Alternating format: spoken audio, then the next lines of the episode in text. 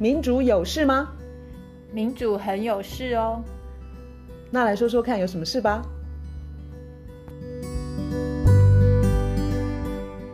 大家好，我是苑少。大家好，我是倩怡。联合国气候变迁大会就要开始了，是十一月六号到十八号，今年是在埃及。对，哦，这个每年的大拜拜，不知道会给世界的减碳路径带来什么好的影响，但是，呃，我想大家在接下来的这两周一定会听到很多跟气候、跟还有气候变迁有关的讨论。那卢老师最近好像也在忙跟气候变迁有关的事情，跟我们分享一下你最近的学术活动。好，就是我们的 podcast，其实在第四十六集的时候，我们有谈到一个概念，那个概念就是碳红利普发。然后我回头去听我们四十六集，我觉得蛮好听的。然后重点是，谢谢你的赞美。重点是我们那一集里头讲碳红利，就是因为现在气候变迁这么的紧急，然后你看那些大拜拜，他还在那边拖延时间。然后碳红利普发这个概念，我觉得这个观念非常值得推广。我们在第四十六集谈这个的时候，那个时候我读过一本书，然后但是我并不认识那个作者，然后我觉得那个概念非常的好。最近你问我忙什么，我把这位谈碳红利普发的这个本尊，嗯、他是叫做 James Boyce，是麻州大学的呃教授，然后退休的教授。他最近呢在中研院欧美所，我请他来是线上啦。由他本尊去把这个碳红利普发的概念很清楚、很清楚的做了一个说明，所以我觉得听了他的演讲之后，得到很多的启发，甚至于感动。然后我就在想说，这个时候我们很适合再来把他讲的东西再来跟大家分享。然后我们也会把他的演讲的影片的网址会贴在我们的 Podcast 的网站。对于第一次听到碳红利词的这个的的。人，你要怎么样子很简短的，就是解释这个概念呢？很简单的解释就是说，他的这个 James Boyce 他提出碳红利普发，普发也是很重要，就是每一个人都会，基本上碳红利就是说天空是大家的，嗯哼，天空是每一个人的。如果今天天空它被它当做一个空间，然后每个人都都拥有天空，这个空间被拿去。你想说停车好了，停放你的垃圾，也就是停放你的碳排放，就是那空间被租出去，停放你的肮脏的呃污染物，你是要就是大家应该要收费，可是因为天空是大家的，所以收来的那个费是属于大家的，所以它跟我们现在一般我们在讲台湾在谈那些什么碳费，什么专款专用，收了碳费，然后就要拿去给企业减碳，把那个钱又还给企业，让企业去减碳。这是完全相反的。James Boyce 他的一个重点就是天空是每一个人的，所以今天你利用那个天空去停放你的肮脏的东西，要付的那个费，对不对？付的那个费是要回到每一个拥有天空的人。谁拥有天空？所有的人，而且包括现在的世代跟未来的世代都拥有天空。所以你既然去占用了那个空间，你要付的钱，那个钱呢，就是要回到每一个人。这个有很大很大的好处，是因为他把他帮台湾大略算了一下，这碳红利普发之后，它可以解决我们现在减碳卡住一个很重要的一个问题，就是说，嗯、我们现在减碳卡住，是因为我们知道收了碳费、收了或是碳税等等等，物价一定会涨，因为凡是这种碳费、碳税、碳定价，那个。那个成本、那个负担一定是丢在消费者身上，所以我们现在减碳很困难，卡住，就是因为消费者会受不了，尤其是中底层的民众会受不了。它的碳红利普发这个构想可以解决这个问题。为什么？当碳费、碳税收了之后，万物齐涨，对不对？然后中底层过得很苦，对不对？可是因为碳费、碳碳税收了之后，那笔钱。平均分给每一个人，平均分给每一个拥有天空的人，因为天空不是谁的，所以当这个碳红利普发下来之后，虽然物价上涨，你的荷包失血，可是你另外一边钱又进来了，就是这个碳红利普发下来之后，缴的那个碳费碳税，缴的那个碳费碳税那个再发回来平分给大家，这有一个好处就是，有钱人他缴的碳费碳税，他负担的那个，因为碳定价东西变贵，有钱人喜欢开车嘛，有些人喜欢搭飞机嘛，甚至于私人飞机、私人游艇，或者是房子很大，冷气要开很很就是比较费电等等等，它都会负担比较多这个碳费碳税。然后可是问题是收碳红利的时候，大家是平起平坐，你如果拿拿一千块，我也是拿一千块。所以这样子就变成有一个财富变成比较公平的、重新的重分配调整，这是大概是一个它碳碳红利的一个。好，刚刚讲的是概念，概念，那我们现在尽量用一些比较具体的，呃，不管是小故事或者是名词，比如说碳红利，它是一个可以帮助减碳的工具，就是这样子吧？对，由上游从上游讲的话，它就是可以拿来，我不知道哎、欸，就是一个减碳的工具吗？那那那。可以再具体一点的吗？对对对，为什么为什么我会觉得碳红利普发现在这个时间非常重要？是因为我们快没时间了，是因为我们现在紧急的情况非常非常的严重嘛？嗯、因为最近很多的新闻、很多的报告，因为都告诉我们，因为那个 CUP 的要开会的的关系，所以有一些统计数据。卢老师刚刚讲说没有时间了，我可不可以穿插一点那个统计数字？嗯嗯，嗯，这是从环境资源中心的网站上面拿到的资料，大家都可以自由去咨询。那气候变化纲要公约 （UNFCCC） 它就是检视了各国提出的国家自主贡献，因为。每个国家在二零一五年那个巴黎协定之后呢，每个国家都必须提自主自主提的，就是你的减碳的路径。好，那现在哦，以目前的趋势哦，最新版到今年九月二十三日的最新版，各国提出来国家自主贡献的结果，全球升温到了二零三零年会升温多少呢？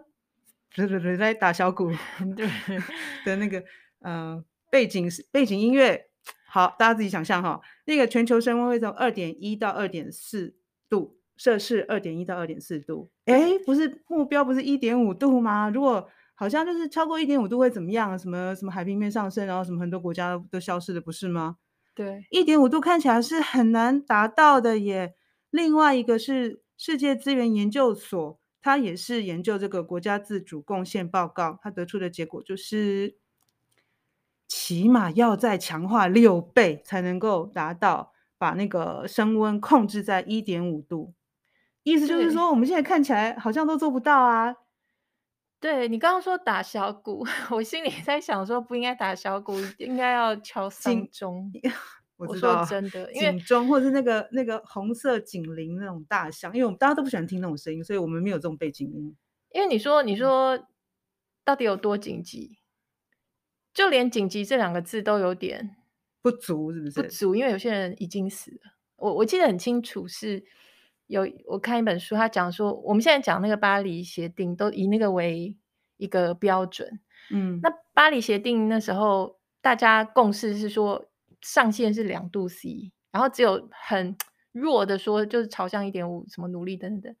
他说那个敲了锤子，就是主席敲了锤子，就说巴黎协定这个。达成共识的时候，有些人高兴的哭，有些人相拥而泣，嗯嗯、然后大家都觉得这是一个很棒的一个成就。可是当时在场的非洲的某一个代表，嗯，他是就是那时候非洲的几个团体，就几几几个代表，他们的脸色是非常难看的，因为两度 C 对他们来说，他们说这个是在判我们死刑。所以我用这个来讲说。你你当时定两度 C，你就是你在高兴什么？因为当时定两度 C 就是在判某一些人死刑，嗯、只是那些相拥而泣的，或者是呃高兴的，就是拥拥抱在一起等等，他们以为是成就，嗯、他们只是不顾一部分的人的死活，他们觉得这样就够了。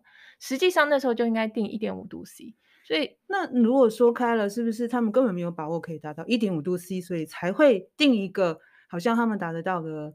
摄氏两度，定不定得到就是我们的努力。嗯、这也是为什么我会觉得碳红利普发，它它真的有很重要的一个呃、嗯、哼功能在。你刚刚说二零三零年会二点一度 C 到多少？二点四。他他这篇这篇报告他说到了世纪末是到二点一或是二点九，就是按照现在各个国家认真的程度。目前的情况，二点九度，我们不要，因为他通常这种估算都是太乐观，我们就可以讲说那就三度算了。三度，那是什么样的世界？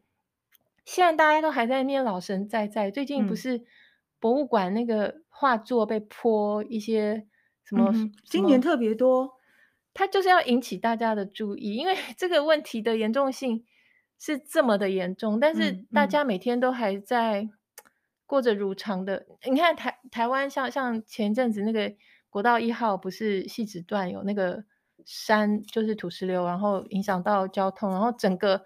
大家的生活被打乱，特别是基隆、台北通勤的人。没错，那只是小小小小小小小小的一个未来要发生的不不知道几千几万件气候带来的对我们的生活的影响。嗯哼，那只是那么小小小小小小一件的事情。然后我们该做的是把气候变迁这件事情，真的真的真的努力的。到底在台湾可以怎么样子让大家可以？嗯，确切的感受到说，气候变迁其实跟我们的生活是直接相关，甚至会有很严重的毁灭性的结果。在台湾好像感受不到，比如说那个美术馆的那些激烈的行动啊。但我我们在不管是在网络上或者在电视上看到的那个画面，其实非常的惊悚。我第一次看到的时候，应该已经是今年是七月的时候，在那个意大利佛罗伦斯乌菲兹美术馆。这是一个哇，多么令人向往要去，然后看那个好像五百年多年前的那个名画，就是就是气候呃行动人士吧，就是因为他们要倡议说气候变迁实在太重要，他们是把他们的手粘在画作上。当时当你看到那个画面的时候，你其实是真的吓了一大跳，真的惊悚可怕。你就想说这个是人类文明共同的，你知道吗？财产、嗯、文化财产。后来才发现说，他们其实很细心，他们他们其实是找。有玻璃保护的画作，嗯，然后把自己粘在那上面，然后就争取了那个时间，就是讲他们的诉求，就是呃，重点就是你们觉得艺术比较重要，还是生命比较重要？你们现在在为这个受到破坏的艺术而难过的时候，你们有没有想到地球上面很多的生命，正因为气候的因素，就是已经死了，绝种了，而且未来就会更多。那那这个真的是很激烈的。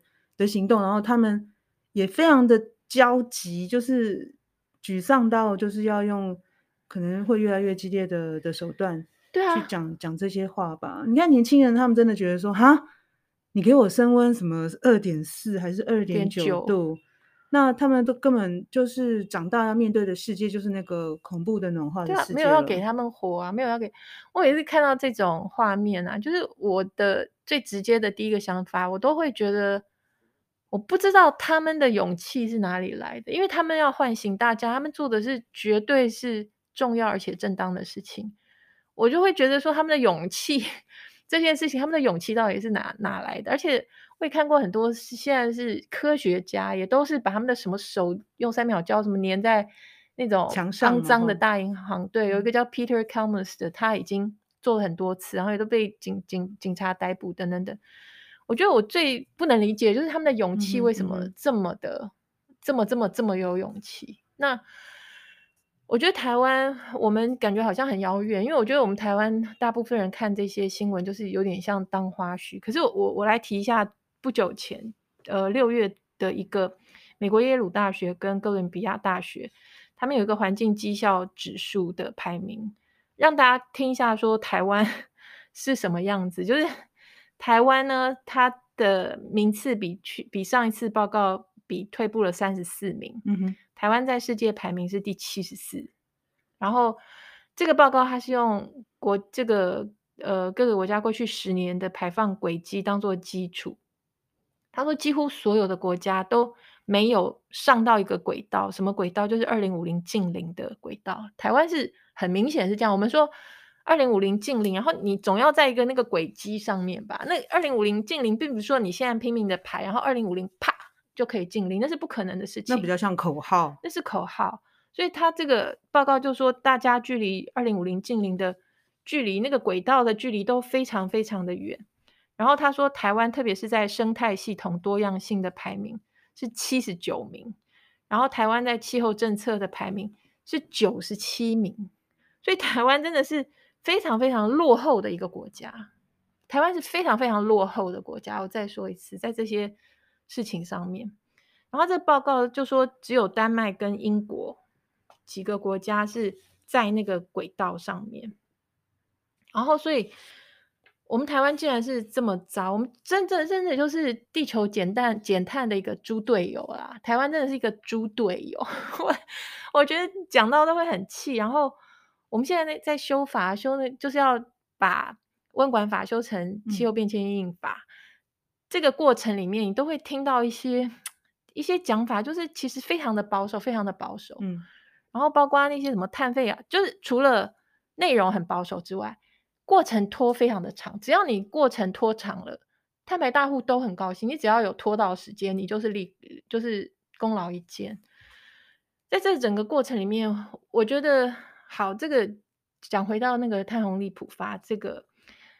我们做了四十六集的碳红利普发，我读过他的书，然后我去请到这个 James Boyce 教授，我觉得他真的是让我感觉到很尊敬，而且我会觉得非常的温暖，而且我会觉得他是，因为我要请他，我会去去把他过去做的东西都看到，他得奖，他的得奖感言，他过去一生不是一生啊，就从开始从事学术以来，他就非常关心环境正义这件事情，所以他多多年来几十年来，他就一直强调一个东西，他说。环境的劣化 （degradation），它是环境的破坏，环境的劣化跟贫富的差距是同一件事情。贫富差距越大，环境越糟；环境越糟，贫富差距越大。这个观念根本，我觉得完全就是我我我觉得我我是他的知音，因为我很早以前我也是就是这么想。所以他他很想要给我们的一个观念。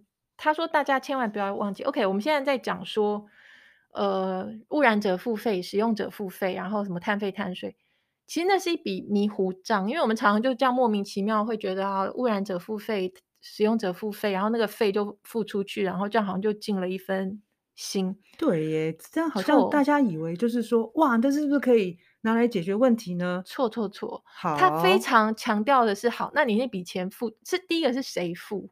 第二个付出去之后，那个钱拿去干什么？这两个重点。那第一个谁付？谁付？就是一般的消费者付，因为他一定是碳排大户，一定是转嫁。不管你碳费、碳税、碳什么，把成本转嫁到商品上面。对，然后就是消费者付。然后付了这个钱之后是给谁？通常很多国家，包括台湾现在要立法的，就是在给碳排大户或者是企业。这就是莫名其妙把钱挪移一下，其实第一不会有效的减碳，第二它伤害人民太重，所以小心。呃，污染者付费这句话其实是迷糊账，是迷糊账。如果我们要把它呃谈清楚的话，我之前在那个 TEDx 台中有一个有一个就是短讲，就是不是 TED Talk 是 TEDx 台中，因为那个不是 TED TED Talk 是比较。高的，可是反正是台中的 TED Talk，我的那个讲，我们也会把它放在这个我们 Podcast 的那个，我们会把链接放在上头，大家都可以看。我那个演讲的灵感其实就是来自于嗯 James Boyce 他他的观念，还有他的碳红利普发。那个演讲里头有有一个数字，我想特别在这边提到，就是我们全球的贫富差距跟碳排的那个鸿沟。越有钱的人，他碳排越多；越穷的人，碳排越少。这件事情一定要放在一起看。我们的贫富差距，我记得我们上个礼拜讲通膨的时候，我有一个地方讲错，而且我今天要把它更正。你知道哪里讲错吗？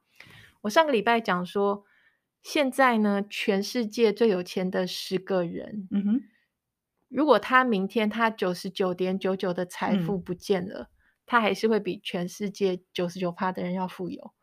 OK，我少讲了一位数，应该是那十个人，如果他财富的九十九点九九九，就是小数点后面应该三个九都不见了，他还是会比全世界九十九趴的人要更富有。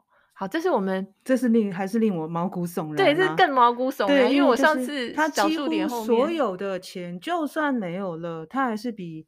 我们几乎 所有人都还要有钱，对啊，他只要留个零头，他都还是比我们都有有钱。我们真的很难想象啦，就这个世界变成这个样子。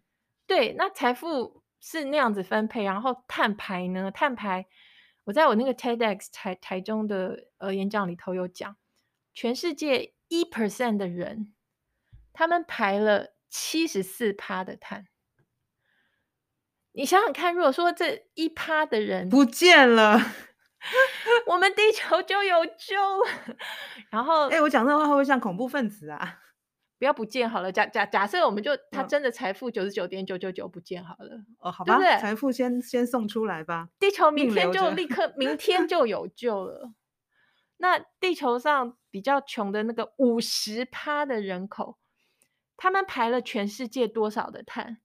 零点七趴的碳，连一都不到。对，那这个都就是非常非常的重要。好，那我们如果今天。碳费、碳税，这个收了之后怎么用？然后，而且是谁在缴？这个账不算算清楚的话，我们只是在继续在那个恶的循环里头。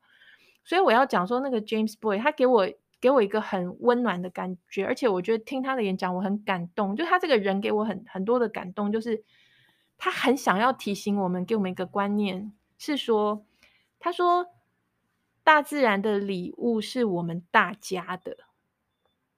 他我们这边可能第一个想到大自然的礼物就是大气，大气层。好了，大自然的礼物是属于我们大家的，它不是一种特权，可以拿来赐给最有政治实力的人，也不是一种商品，应该要归归于最有购买力的人。它是一种普世权利、普普世资产、普世财产，属于我们所有人。他讲这些，大家可能觉得。我听我会觉得很感动，然后大家可能会听了也会说，哎，对，而且本来就是这样子。他有提到一个墨西哥画家叫做 Diego Rivera 一幅画，然后那底下那个画家写说，就像空气、水、太阳的光跟热，地球属于我们每一个人，这都是让我听了我觉得很感动的地方。可是我要提醒大家，而且 James Boyce 他也想要提醒大家说。我们虽然觉得听了觉得理所当然，可是你去想一下哦，现在大气被使用的方式，并不是它属于我们大家。现在大气被使用的方式，是把它当做一个开放资源，谁有本事，谁就拿一大块。他说：“我们现在把这个大气当做开放资源，它有 open access。他说那个情况之下，大气。”大气层不是任何人的财产，大家都可以免费使用。说得很好听，大家都可以免费使用。然后碳排大大户就说：“对啊，对啊，大家都可以免费使用。”然后他就拿去用。他说：“不对，James Boyce 他说要把这个开放资源改成是所有人共同的财产。所以是所有人共同的财产的意思就是说，你如果要把你的肮脏物放在大气一大块的话，因为大气是所有人的。”你放在那边，你要缴的费就要回到我们身上。我们每一个人都拥有天空，所以他这个观念，我觉得是很重要的。我们平常没有仔细去想。嗯，我现在听懂你说温暖，他这个人就是让你感觉温暖的部分了。因为当你想要开放资源的时候，我想很多人都会以为说啊，不就是这样吗？现在这个世界的原的的运作原则，但是就是。那但其实是一种丛林法则，没错，就是哦啊，那个你你有本事啊，对对，你就你就去吧，你就开发资源吧。对对对，但是实际上，当这个地球被破坏的时候，是我们大家都是共同承担那个痛苦。所以他把它转成所有人共同的财产这个部分，其实观念上面其实真的是非常重要，非常重要，值得鼓掌。然后呢，他他演讲的一个重点，他有讲说，他说，OK，我们刚刚有讲说，现在每一年、每一年、每一年都越来越紧急，对不对？我们其实可以去算说，我们如果要不管是二零三零年减半，还是二零五零年近零的话，我们就可以算出那个我们现在的碳排、嗯、到底要减多少？到底要减多少？这是一个碳预算的概念。我们已经，我记得我们 Podcast 有几次都讲。你要算出那个碳预算，然后你回推说每一年要减多少，就打譬如说啦，譬如说我们现在，假如说我们台湾现在每年排什么两亿八千万吨的碳好了，然后你二零五零年的时候你要排零吨的碳的话，你从现在的两亿八千万 到二零五零年的零吨，你是不是可以算出来说每年要减多少？嗯、每年要减多少？然后 James Boyce 他用美国，他是说每年要持续减差不多八 percent，就今年减了八 percent，明年要继续减八 percent，降到二零五零年的时候会归零。嗯嗯嗯我记得我们很早请那个汪中和老师来讲的时候，他讲的数字是九，是每年九 percent。我认为，我觉得现在因为 James Boyce 的书是二零一九年，我觉得再加上最近新的报告、新的数据，很有可能我们真的应该减的是每年减十 percent 左右，嗯、就今年减十趴，明年十趴，后年每年都要减十趴，这样你二零五零才有可能归零。然后好，那如果说用 James Boyce，他说每年都要减前一年的八趴的话，他说你这样子可以换算一下，说你的碳费或是碳税大概要在一个什么什么样的水准？他说大概呢，他他他算出来可以的一个做法是，第一年开始收一顿是一百美元，可是第二年要两百美元，第三年要三百美元，第十年要一千美元。他说这样的话就是。嗯这个是去呃，就是去迁就那个碳预算啊，就是减十趴，减十趴，这样子到最后有可能会是零，听起来就很爽，因为听起来就很爽。而且我今 天就我今天是让你这个碳排有时间做准备哦，你去给我做准备，不管你是要更新技术，或者是你要我不知道调整你的生产嘛，那所以那个费用逐年增加，听起来对，听起来我觉得很赞。对我，你知道我们台台湾现在还在讲我们碳税要一百块。台币嘛，然后人家是一百块美元然后我们排名是全世界九十七名，然后我们还在那边还觉得自己时间很多。然后这个钱呢，很重要，就是收来这个钱，就是他说一定要普发给大家，这是他的重点，因为天空是大家的，大大气是大家的，大大自然给大家的礼物是大家的。这个普发可以再讲明确一点。意思就是说，我们收的这个叫做碳什么什么费，碳费或碳税，不管是什么，反反正就是以这个名义拿到的钱，其实是要均发给每个人。对，每个人。对，他这个要均发给，就譬如说，呃，我们明年开始收碳费或碳税，嗯、然后我们按照那个碳预算啊，每年要减十趴十趴，这样算出来说，这样怎么样的碳税碳费是合理的。这样收来以后，不是有一大笔钱吗？嗯、我们随便讲，我也不知道，有八十亿台币好了。那八十亿呢，就是给两千三百五十万人，每个人都有。嗯、然后你可能每个月或者每一季或每两个月随便你，就是转账。这有什么好处呢？这个好处是一方面，大家因为碳费碳税物价上涨，日子过不下去，现在不会过不下去，因为你那一头你的东西涨。可是这一头你的碳红利，不要说支票好，我们可能支票不太可能，通常是转账是最就是现金或现金，对，反正钱就进来了，就是可以去 cover 去弥补你那边涨价受到的伤害。另外一个超级无敌重要的好处是，让人民有感，让人民去支持，你知道吗？人民有感，他觉得。我迫不及待，我想要非常有感，这个太重要，因为我们现在卡住了，我们现在的地球快要死了，然后我们需要赶快有行动，可是这个行动卡住了，这个碳红利真的会真的这个普发真的很有感哦，因为要不然就是企企企业去付那个碳费啊，然后之后政府跟你说哦，他把钱拿去投资给呃企业改善，对，改善他的机器，然后他还是到企业，对对对对对，所以。这个碳红利普发是真的比较有感，对，它一方面也让那个贫富差距可以稍微好一些，减轻那个至少是一个冲击。对，他这个他在演讲里头啊，就 James Boyce 他有帮台湾算一下，他就是好，好有心哦。他说：“好，你今天假设说台湾是开始一顿一百美金的。”他想太多了，我们不可能。就假设说台湾是乖乖的小孩，我们应该一顿一百美金。如果我们有诚意，要真的要减碳哦，对，如果净零路径哦。如果我们没有跟后代没有仇，我们没有要杀死后代的话，如果净零不是只是口号，如果净零不是只是 只是口号，假设说一顿我们真的收一百块美金，然后这时候会万物齐涨，他帮我们算出来说，万物齐涨之后，你如果是最穷的。那个二十趴，嗯，收入最低的那二十趴，你因为万物齐涨，你的收入会损失四趴，所以这个相当多。因为你如果本来就收入是低，可是你如果是最有钱的二十趴，嗯，你的收入只会减低一点七趴，嗯，所以你知道这意思就是，当你收碳税碳费，是穷人倒霉。所以因为穷人他们的收入本来就他生活本来就已经在挣扎了。然后这时候碳费碳税一开征，他马上收入又减少那个四趴，那个对他们来说会是很严重的伤害。然后这也会让碳碳定价这个政策很难推动。然后呢，这个那这个问题一定要解决，而且假如说你用碳红利普发的话，这个问题马上解决，而且还可以让穷人得到更好的生活，因为。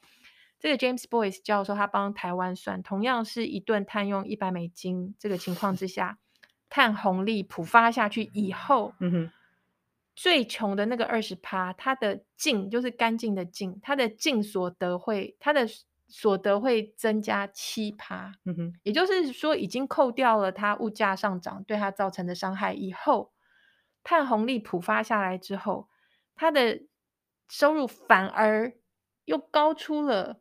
已经扣掉物价上涨，又会高出了七 percent。嗯哼，然后其他的族群就是第二穷的那个，他的净所得也是一样增加，嗯、中间的也是一样增加，基本上只有最有钱最有钱的那二十趴，他们的收入会少少的降低一点，只其实只降低零点九趴。听起来很棒，不过这个前提是我们收一顿一百美元的碳费或碳税。假如说一百美元哦，假如说不是一百美元，早要被企业骂死了。假如不是一百美元，就算是其他的话，因为我不会算，嗯、我相信台湾有经济学家会算。对，就是你这是一个基本的概念啊，就是基本的一个呃模式。可是如果是不是一百美元的话，当然会是其他的数字。嗯、可是但它的效用是一样的，就是说呃收入比较低的人，他其实可以。得到一些补助，然后那个补助在他的收入比例上来说是有相当的影比例，就是看得出来的影响，然后自己也感受得到的的差别。对，你去想想看，这个当大家知道有这种嗯可能性的时候，嗯、他对于这个这套政策他一定会非常的支持、啊。就喝康啊，我每个月收个两千块新台币，或者是五四五千块。对，然后这个顺便减碳呢，这太好了吧？他有特别解释，那 James Boyce 教授有特别解释说。为什么顶端的人他们的收入才减少零点九趴，却能够让顶就是底端的人收入增加七趴之多？他说这是因为财富就是太集中了，就是财富太集中，是有钱人太有钱太有钱，而且他们排的碳又太多太多，所以他们会要贡献比较多，有钱人会要贡献比较多的碳税碳费，然后就贡献到那个那个大大水库里头，然后从那个大水库，然后再碳红利普发。下来分给大家，所以我非常非常非常喜欢他的这套东西，我觉得非常的有道理。然后我有问过他说，呃，如果说这个这个东西这么 听起来就蛮完美的，那为什么？他说现在加拿大有在做，而且加拿大等于是也也才刚开始做。他说美国的呃，不管是众院或是参院里头，现在提到的凡是有关跟碳定价的，全部都。有这个概念，就是用碳红利普发这个概念，但是就是美国的国会也一样在拖拖拖拉。但是他有跟我讲说，他有跟就是在演讲的时候回答问题的时候跟大家讲说，这个方法没有被普遍的采用，是因为很少人知道这个方法。那之所以很少人知道这个方法，是因为我们现在任何的呃减碳相关的方法，很多背后就是有大财团、大富翁。碳排大户，他砸钱去散播他比较喜欢的所谓的方法，可是他的方法第一可能很烂，第二可能本意就是在拖时间，应该就是选对他有利的，对，或是他有钱可赚的。可是太红利普发不会让任何人发财啊，太红利普发它就是一个脚踏实地的一个做法，所以不可能有财团会给你一笔钱说好砸钱，然后你去帮我宣传这个方法。他还有跟我们。讲一个，其实对美国的民主的的等于是堕落跟呃，就是倒退，他深有所感。就是他讲说，他有一次在谈这些问题，就是在美国国会有可能要推这样的案子的时候，他曾经跟当时是在一个会议里头，他们用呃会议电话在通话，然后当时就有人呃想不想要推他的案子，想要推碳交易，可是碳交易是一个其实是很糟糕。台湾现在也有一些人在推台湾要碳交易，碳交易是一个蛮糟糕的一个一个一个做法。他在演讲里头有讲说，碳交易的全名应该要叫做。免费放送碳交易，就是免费放送，就是说政府免费放送碳交易里面那个，不管你说碳权也好，排放额度也好，通常碳交易就是一种等于是利益输送，政府把利益输送给给那个给企业财团。他有提到一点啦，他说，假如说不是政府就政府免费放送，我们何来交易的必要？企业它需要多少碳权，它就买多少，干嘛要？交易就是因为有免费放送，有多余的拿去卖，然后他没有另外赚一笔。好，总之他讲在那个会议电话的时候，他说应该要碳红利普发，可是其他的比较比较偏向企企业财团的就说不要碳红利普发，要碳交易。然后他就说，可是我们要替人民着想，因为碳交易是替财团着想。然后他讲完这句话之后，基本上大家都。有点哄堂大笑那样子，就是，哎、先生你太太天真了。他说我们在华盛顿，我们决策的过程，我们不是听人民的啦，我们是听 财团的。就基本上那个对话是这个样子，所以他觉得很挫折，也很生气。他讲这个东西，就是，就是对我来说，我知道为什么这个方法这么好，可是知道的人会这么的少，因为他没有办法输送任何。利益给任何财团，他就是一个脚踏实地的解决问题的一个方法。所以推广的人很少，很少。然后我觉得非常值得，但是非常值得推广。对，至少现在加拿大已经开始，然后至少美国现在国会里头的每一个版本，据他说，现在每一个版本只要是讲到碳定价，他们都了解到说，其实就是应该用碳红利普。而且听起来啊，碳红利普发的方法，它的对象是人，是每一个真正的人。嗯哼，所以我会觉得说蛮值得试试看的。对，所以我把我们会把演讲连接放着，然后希望大家有空呢，就是可以多去了解。我们把中文字幕也放在上面，所以呃，我觉得是有趣的，然后发人深省的演讲。而且如果台湾要，你知道吗？我们都喜欢超前部署或早人那一步嘛，这样全世界才会看到我们。所以如果我们能够很早就来推行这个碳红利普发。反正就把它想成跟振兴券差不多的意思的话，没错。然后我们又可以诶，作为全世界大家不管是说仰望的对象吧，或者是说研究的的地方，那意思是这这个办法其实是会让我们嗯一下子就是进入一个所谓的前进的吧？对，我们不用永远在进步的，我们 永远不用在什么九十七名那种很可怕的排名，什么环境绩效指数那个我们永远都都落后的话。对，他演讲里面有特别讲到台湾竞争力这个问题。哦，他他讲说那个碳碳费碳税收来之后，我们可以切成几块。他说，如果这个碳费碳税是来自于外销的这些呃产业，外销而且高耗能、高耗高高耗就是高碳排的，他说那个他们那边收来的那个可以保留给他们用，然后就是普发，就是依照他们的出口产值。发给他们这些细节，大家可以去、哦。我懂你的意思。嗯、对，这样子就不会对于那些以出口导向，而且是高耗能、嗯，他们会一听就觉得什么，就全部。我懂，那冲击很大啦。对，他有做更细致的一些区分，我觉得他的演讲非常值得听，然后希望大家有空可以听，而且也帮忙就是分享这个这个观念。没有人就是不管是 James Boyce 或是我们都没有从这个概念得到任何的什么钱或是好处。他就是一个脚踏实地的，可以赶快做，而且可以很快得到支持的一个方法而已。只是背后没有财团在推，大家不知道这个方法，所以比较慢，就是一步一脚印的方式在在推广。对，然后更希望经济学的或是真的会去算这个。把台湾的模式算出来吧。对，把数字算算出来。我觉得这个 Boyce 这个学者他超有心呢、欸，他非常就是很尊敬就是台湾的一个研究学院邀请他演讲，然后他就拿了台湾的数据，嗯、对对对，然后做做了一个大致的分析，对对对对，就是给大家一个具体的概念嘛。对，那个最后面演讲最后面那个中研院经济所的萧代基老师有问问题，然后他有跟萧老师讲说，这个最终当然就是要台湾在地的学者去把它做出来。那其实我也很希望那个。包括萧老师可以，就是算一下这到底应该要怎么。我我当然是不会算，我们自己不会算。可是我的意思就是是一个概念，这是一个方法，这是一个模式。